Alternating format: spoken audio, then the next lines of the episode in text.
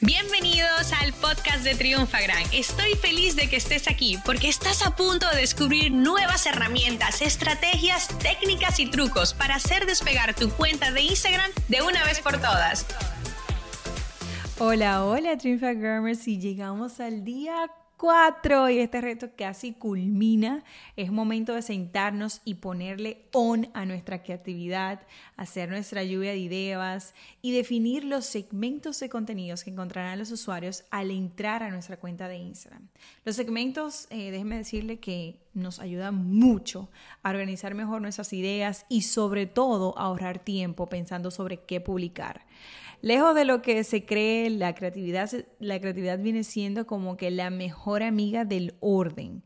Y aunque te hayan hecho creer lo contrario, déjame decirte que trabajar de manera organizada hará que tus ideas fluyan mucho más frecuente y que el trabajo de crear contenidos se vuelva menos pesado. Te lo dice eh, aquí Maru Coelho. no mentira. Pero sí es la realidad. Eh, no solo te ayuda en la creación del contenido, pero también te ayuda a mantener a tu audiencia enganchada. Si tu audiencia se siente atraída por un segmento, adivina qué va a pasar. Lo van a esperar semana tras semana. Estarán al tanto de lo que enseñas y de lo que encontrarán en tu cuenta. Los segmentos te permiten dirigirte a cada uno de tus segmentos de manera más específicas, a cada uno de, esas, de esos diferentes avatares que tú tienes dentro de tu marca. Nosotros lo hemos implementado y funciona muy bien. Es uno de los experimentos que hemos puesto a prueba en nuestro laboratorio y nos ha dado cada vez mejores resultados. Imagina que por un momento que eres Netflix, ¿verdad? Me imagino que conoces Netflix, la plataforma eh, de consumir eh, eh, películas, series, documentales y demás. Imagínate por un momento que eres Netflix y debes administrar tus segmentos de contenidos para entretener, educar y conectar. Te pregunto, ¿qué segmento vas a tener en tu plan de contenido? Por ejemplo, tú podrías decir lunes de storytelling, eh, miércoles de crear conversación, los jueves voy a publicar unos snacks de la industria que me dirijo, por ejemplo, lo marketing snack, el viernes que sea de entretenimiento, los sábados que sea un quotes y así. Si tu mente todavía sigue en blanco y no se te ocurren algunos, te, te, invito a que vayas tomando eh, ideas y vayas tomando apuntes de esto que te fui comunicando, porque también puedes tener otros que compartan noticias y novedades o puedes hacer un segmento que conecte directamente con tu audiencia. Em, los tutoriales, que también funcionan muchísimo y una forma también de poder agregarle y educar a tu audiencia de una forma más dinámica, eh, también es un gran segmento de poder implementar. Al momento de crear tus segmentos es importante que tomes en cuenta las necesidades de cada uno de los avatares que conforman tu segmento de mercado. Avatares me refiero a tus posibles clientes, a las personas que, te diriges, a esas personas que van a consumir tu contenido. Y no hacerlo de manera general porque cuando le hablamos a todo, no le hablamos a nadie. Eh, la idea de crear segmentos es principalmente poder llenar las expectativas de cada uno de tus seguidores.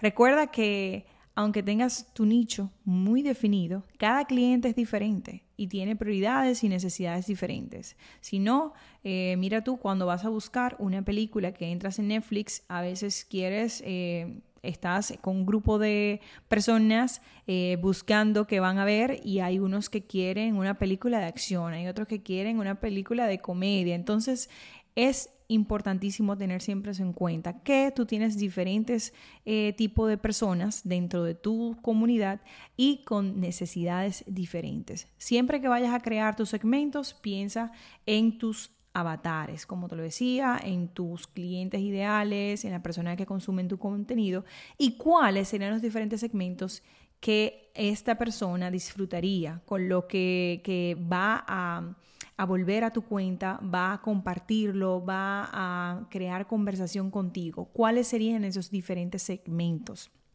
Muy importante para que vayas a un paso más adelante cuando comiences a desarrollar estos segmentos es que de una vez vayas agregando cinco diferentes ideas de contenidos por cada una de ellas, de los segmentos. Por ejemplo, tú puedes decir, yo tengo dentro de, mi, em, de mis diferentes avatares, de mis posibles clientes o de las personas que consumen mi contenido, tengo eh, marketers, eh, o sea, personas de, que, están en el nicho de marketing.